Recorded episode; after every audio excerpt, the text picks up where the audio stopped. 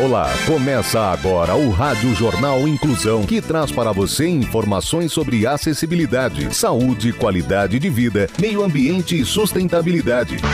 O objetivo é estimular a inclusão social e digital, divulgando matérias atualizadas sobre produtos e serviços que contribuem para a vida de pessoas com deficiência, mobilidade reduzida e da terceira idade. Jornal Inclusão.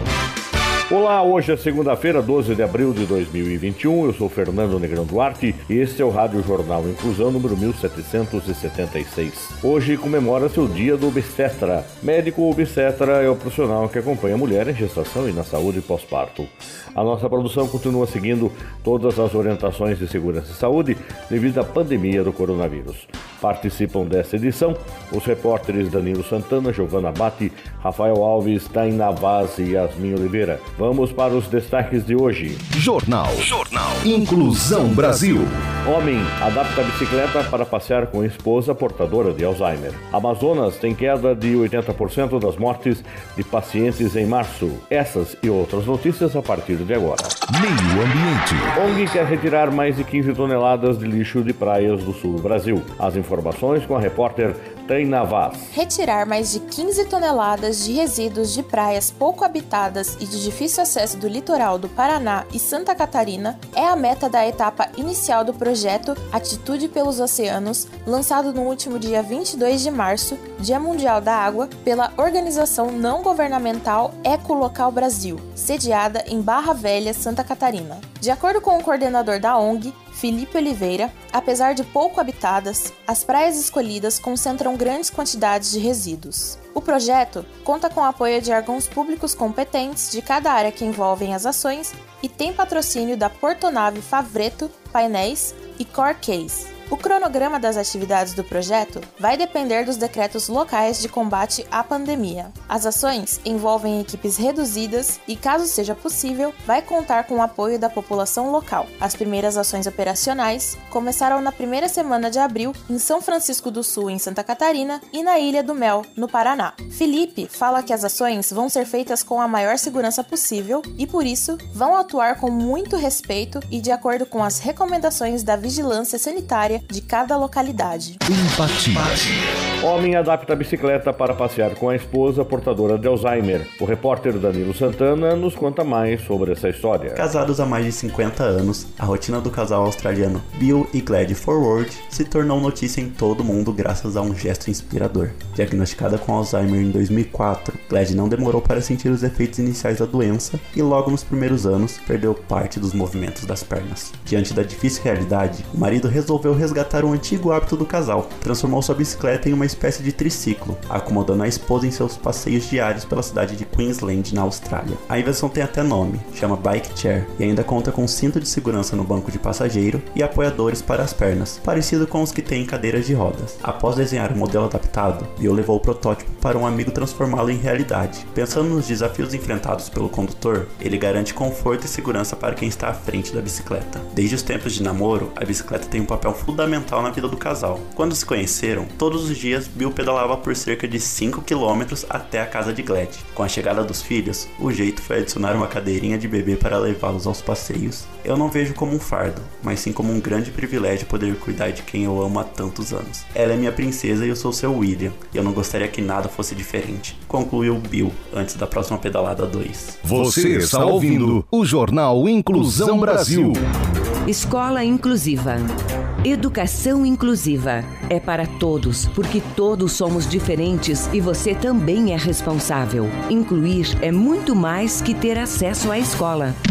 Sustentabilidade. China constrói o maior purificador de ar do mundo. As informações com Rafael Alves. Os chineses decidiram recorrer a uma alternativa inusitada para tentar resolver o problema crônico de poluição no país. O uso de uma torre experimental de mais de 100 metros de altura no norte da China tem resultados em uma melhora na qualidade do ar, de acordo com o cientista que lidera o projeto. O sistema funciona por meio de estufas que cobrem cerca de metade do tamanho de um campo de futebol, em torno da base da torre.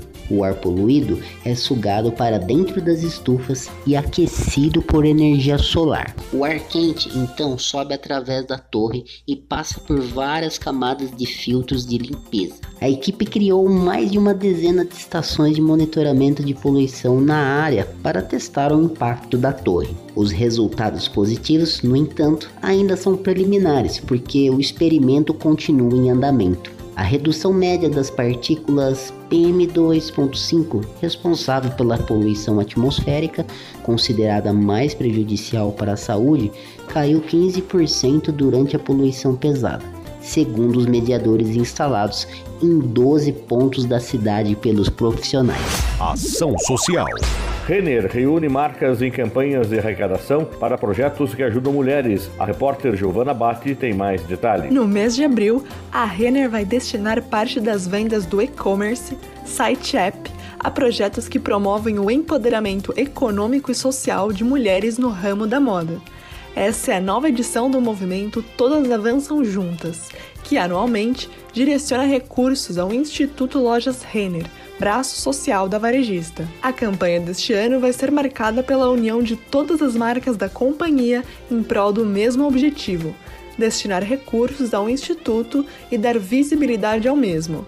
Tradicionalmente, a arrecadação fica a cargo da Renner, mas em 2021, pela primeira vez, também conta com a participação das marcas Kamikado, Yukon e Ashua. A temática dá o tom dessa edição com o conceito Uma Empodera Muitas, reconhecendo que as mulheres têm lutas diferentes, mas podem e devem se unir em busca da equidade de gênero e mais oportunidades para todas. Também é possível apoiar o Instituto Lojas Renner através do e-commerce da Renner, assim como da Yukon, comprando ecobags que ao longo de todo o ano tem 100% do lucro líquido das vendas revertido para os projetos sociais do Instituto. As bolsas são confeccionadas com fio reciclado, em diferentes cores e estampas, a partir das mãos das mulheres que integram o movimento Eu Visto o Bem, projeto de ressocialização de detentas e ex-detentas do sistema prisional de São Paulo. Saúde.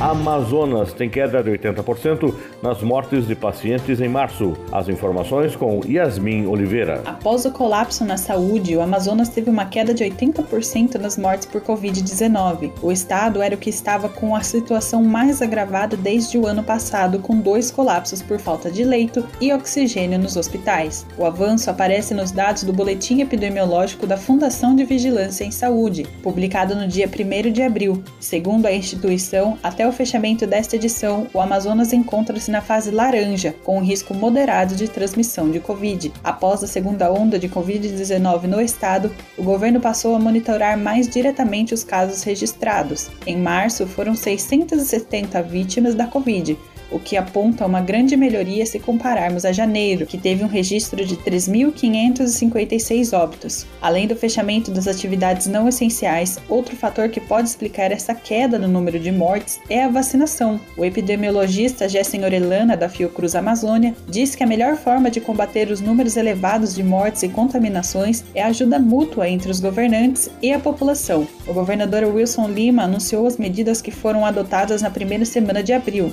entre elas delas está a ampliação do horário de funcionamento dos restaurantes, a liberação para a retomada das aulas no ensino médio e cursos livres e a restrição de circulação de pessoas, que passa a ser da meia-noite às seis da manhã. As medidas são válidas por 15 dias. Jornal Inclusão Brasil. O Rádio Jornal Inclusão de hoje termina aqui. Você também pode escutar o nosso Rádio Jornal Inclusão em formato de podcast no Spotify. Se quiser entrar em contato com a nossa produção, envie um e-mail para radioniso.br, repetindo, radioniso.br ou pelo nosso WhatsApp, o número é 15 99724 3329, repetindo 15 99724 3329. Obrigado pela audiência e até o próximo programa. Termina aqui o Rádio Jornal Inclusão um projeto de extensão universitária da Agência de Comunicação da Universidade de Sorocaba em parceria com a Cruzeiro FM e o jornal Inclusão Brasil.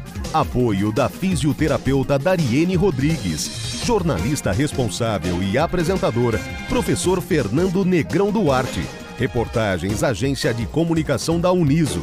Gravado no Laboratório de Comunicação da Universidade de Sorocaba, com técnica de Douglas Vale. Tenha um bom dia e até a próxima edição. Em instantes, você acompanha o Jornal da Cruzeiro.